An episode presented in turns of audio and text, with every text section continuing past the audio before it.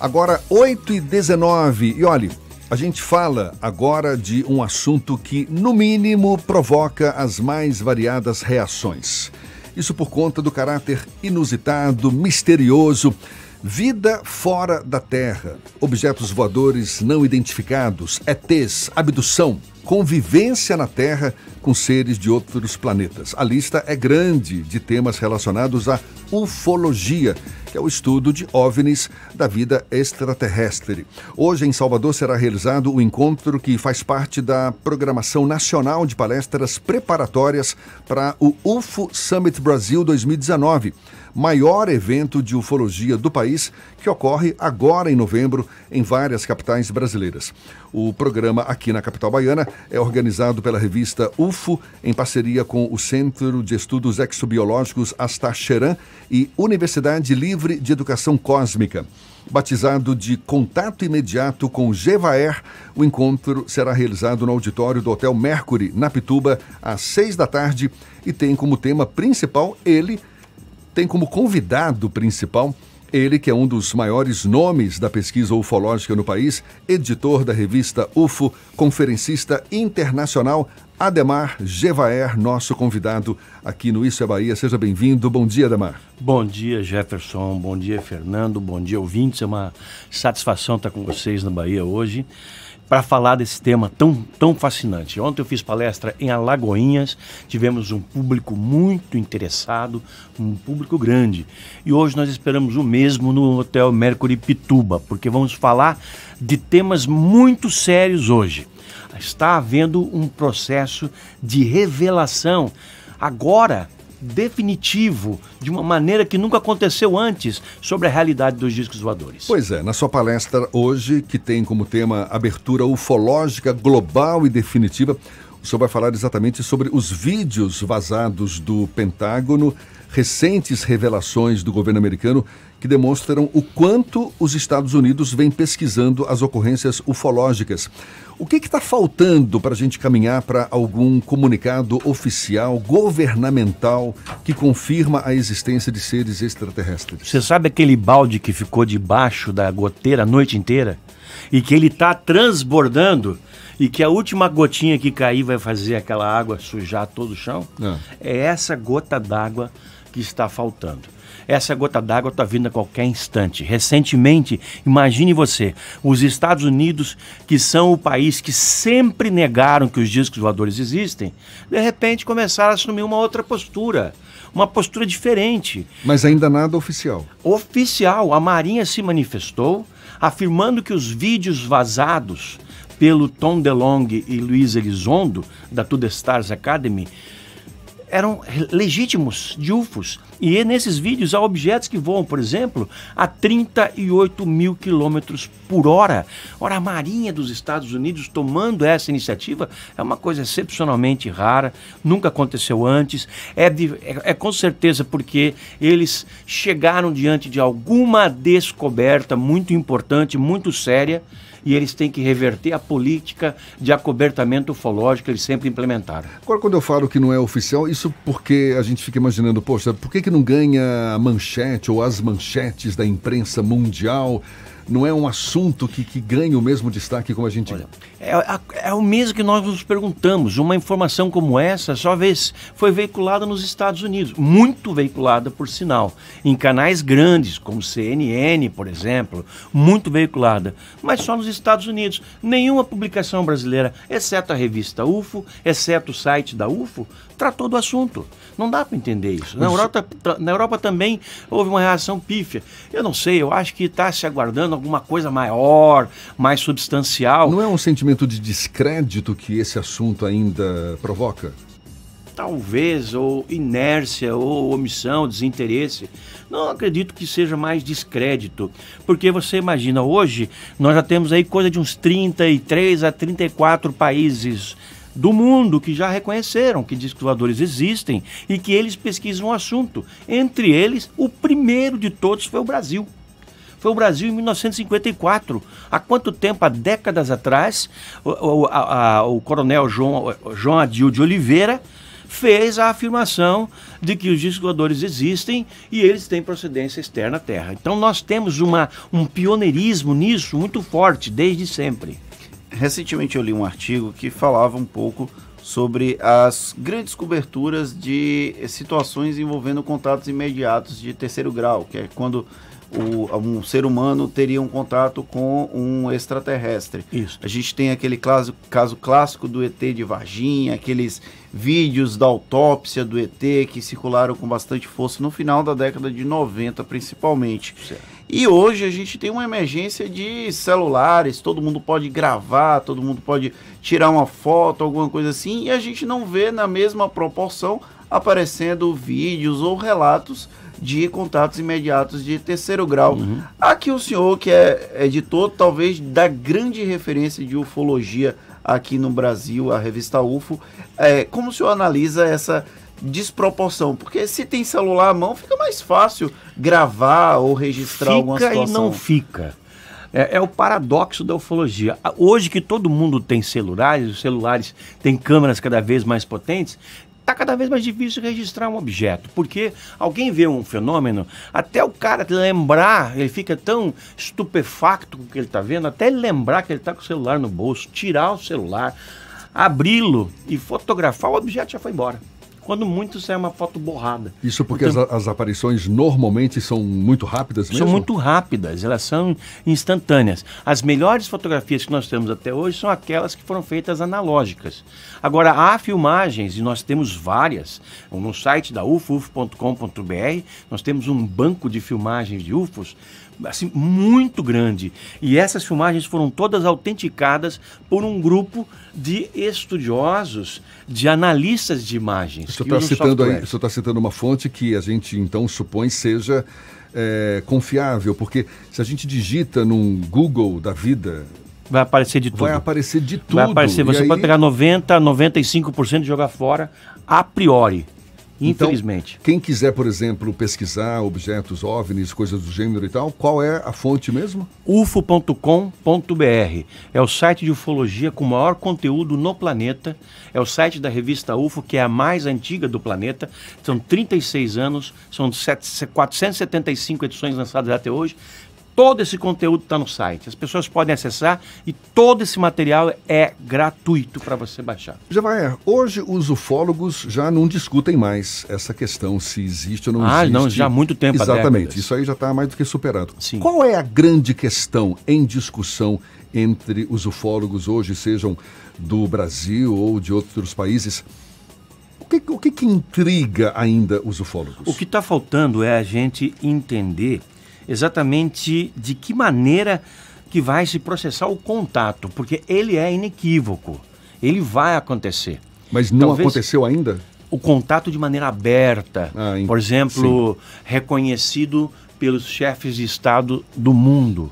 De, de escoadores existem, que vêm de fora da Terra, não são hostis, são altamente tecnológicos.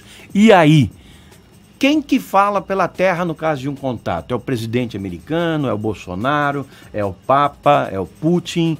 Quais são os protocolos que serão seguidos? Na minha opinião, de 40 anos dedicados a isso, essas recentes revelações do Pentágono, a gente falou só de uma, são várias. Essas recentes revelações, revelações do Pentágono, da Marinha, do Vaticano e de outros países, em maior e menor grau, elas constituem uma, um processo de preparação para nós recebermos com menos impacto a informação de que algo que nós já estamos sabendo há muito tempo, de que nós estamos sendo visitados por outras formas de vida e, e que nós já nós nesse caso os americanos já sabem como funcionam essas naves. Mas é uma discussão que conta com a colaboração desses governos. O senhor citou aí Estados Unidos, tem o Vaticano. É, é, eles estão disponíveis para essa discussão? Não, eles fazem um trabalho, eles fazem uma divulgação independente.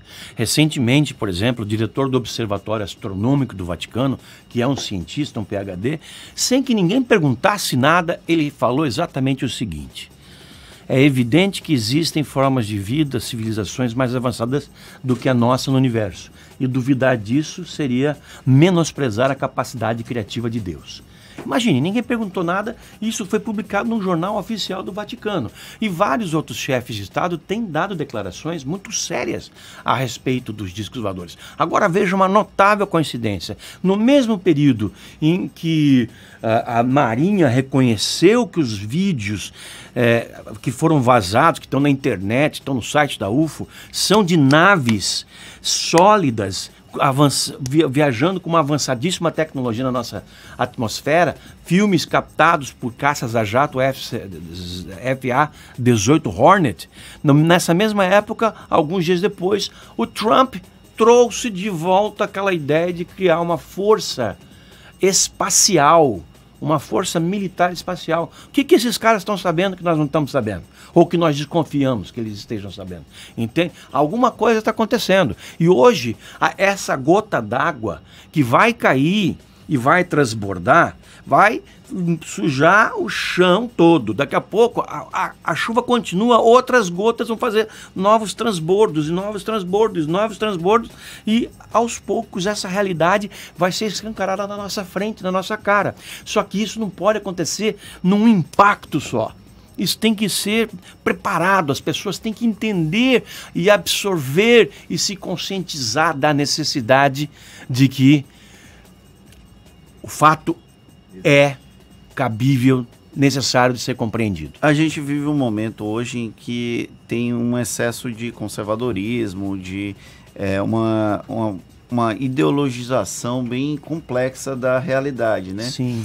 É, o senhor acredita que a humanidade está preparada para algum tipo de revelação como esse, de manter contato com uma civilização é, fora da Terra? Já que a gente tem uma visão um pouco estrita do conceito de vida enquanto criada por Deus. Isso porque colocaria não. por terra muitas Muita crenças, coisa. muitas. Muito. Nós é. não estamos preparados, em hipótese alguma são duas coisas é, diferentes. Não é esse um dos motivos que, que, que fazem. Que é o que está fazendo esse, com que eles estão tentando fazer essa preparação. Não, não vem à tona? É. Um dos motivos, sim, é.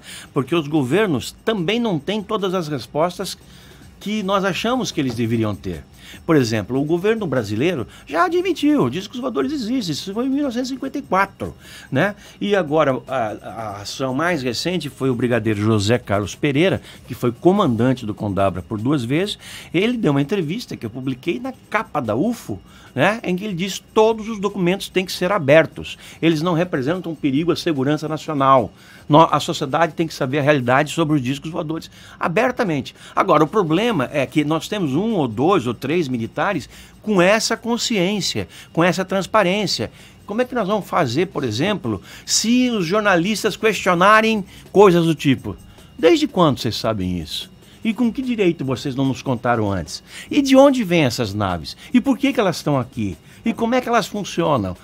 E quem está dentro apertando o botão? Agora, sobre o assunto como é que elas funcionam, o Luiz Elizondo, que é um agente de inteligência sênior do Pentágono, que saiu em 2017, pediu exoneração do Pentágono, eh, perdeu seu, a sua aposentadoria para fazer a revelação de que o Pentágono tinha um organismo de pesquisas ufológicas secreto, com um orçamento bilionário, milionário melhor.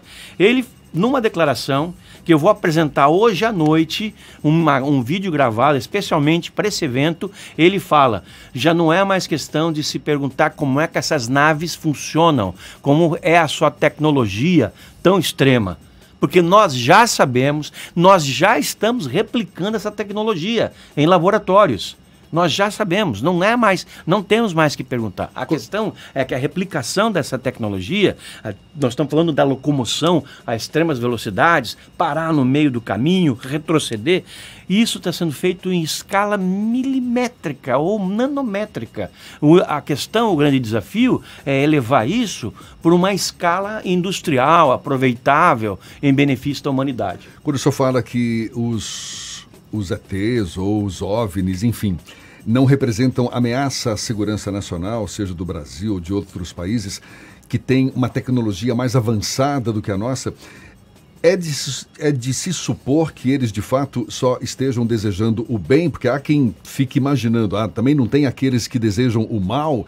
Existe alguma categoria de ETs? Eles são classificados em categorias Sim. de mais evoluídos, menos evoluídos e mais. Sim. Eu queria também que o senhor comentasse o que, que tem de mais recente em relação a esse tema é, é, na Bahia? A Bahia também é um, do, um dos estados ou uma das regiões em que a aparição de, de objetos voadores não identificados, de, enfim, É casos relacionados a, a, a ETs muito grande, mas eu vou pedir para segurar a resposta já já. A gente está conversando aqui com Ademar Gevaer, que é ufólogo, um dos maiores nomes da pesquisa ufológica no país, editor da revista UFO e que participa neste nesta quinta-feira de um encontro sobre ufologia em Salvador, 25 minutos para as 9 na tarde FM. Agora são 8h41 e a gente retoma a conversa com o ufólogo Ademar Gevaer, nosso convidado aqui no Issa Bahia, ele que participa hoje de um encontro sobre ufologia em Salvador. Eu deixei aquela pergunta no ar. A ufologia considera várias categorias de, de ETs. E qual, qual é o, a informação, o estudo mais recente relacionado à Bahia no Uhum. campo da ufologia? Antes você tinha me feito uma outra pergunta. Se eles representam uma ameaça. Exato. seguir- Olha, na verdade, eles representam e não representam. Por quê? Militarmente falando, eles têm uma superioridade imensa de qualquer maior poder da Terra. Se quiserem destruir a Terra, Eles fa- fariam isso em segundos. Né? Agora, os- então, militarmente falando, é claro que há uma, uma, uma preocupação. No entanto, é- essas civilizações que nos visitam nessas naves não usam essa tecnologia para nos ameaçar. mas dá para generalizar os ETs? O senhor está falando que se quisessem destruiriam a Terra. Eh, Não são diversas categorias? Sim, São, são é, de civilizações nunca eles diferentes? demonstraram, são de... Sim, são muitas civilizações. O universo é cheio de vida. Nós estamos sendo visitados por incontáveis civilizações Eles se comunicam entre si? Com certeza que sim, né? Com É o que se supõe. sim. É o que se supõe, porque imagine, se uma civilização chegou a um ponto de avançar para ter uma nave capaz de viajar pelo universo, ela vai encontrar outra que fez a mesma, ou está fazendo a mesma, e assim por diante. E aí nós vamos encontrar escalas assim de evolução muito acima da nossa Mas e também, abaixo da nossa Mas tudo isso também são suposições. são suposições lógicas. Né? Por, por exemplo, só na nossa galáxia, na nossa, que é uma das 200 bilhões de galáxias presumidas do universo, só na nossa galáxia são 200 bilhões de estrelas. O Sol é uma delas e o Sol tem um planeta com vida inteligente ao redor. Se isso se repetir nos demais planetas, nós temos 200 bilhões de planetas com vida inteligente só na nossa galáxia. É uma probabilidade- Vezes 200 bilhões de galáxias. Uma probabilidade matemática. né? Matemática. Tem ouvinte querendo fazer pergunta. Na verdade, não é pergunta, não, é comentário. Tem a Cristina Maria falando que ela é igual a São Tomé, só vendo pra crer.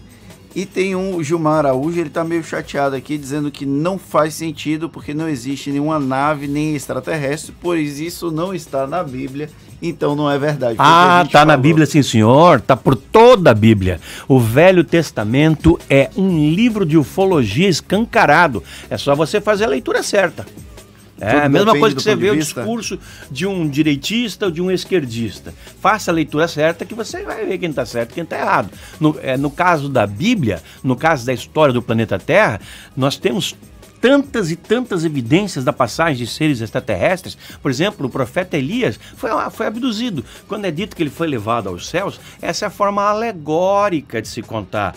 Como o profeta Enoque, que viu uma nave nas margens do rio Quebar. É uma, ele viu uma visão divina. Ele não vai dizer a Bíblia que ele viu um disco voador. Ele teve uma visão divina. O, a Bíblia também não vai dizer que o Elias foi levado aos céus eh, por, por extraterrestres. Mas não, foi levado por anjos. E assim nós vamos encontrar passagens no Velho Testamento em que Jesus desaparece por alguns dias, reaparece com os caras esquisitos, ou uns caras esquisitos aparecem por lá. No Então, Novo Testamento, né? no Velho Testamento. Mas Jesus não estava no Velho. Tava, tava, tava lá.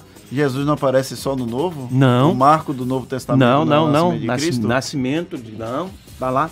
A menção a ele, a menção do Messias, tá feita por toda parte. E nós temos inúmeros. Só que a Bíblia trata aquela coisa dessa maneira: visões divinas, é o Pai, a- as leis que foram entregues na tábula. Aquele livro do Eric von Däniken, Eram os Deuses Astronautas, que já foi contestado.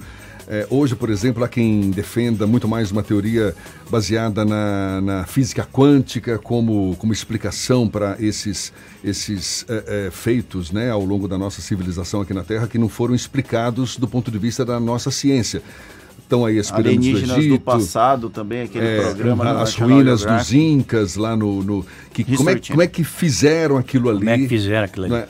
Então, o, eu... E o Eric defende que eram os deuses astronautas, ou seja, que teve um dedo ali de alguma civilização extraterrestre. Sem o senhor acredita dúvida. nisso? Absolutamente, 100%, 100%.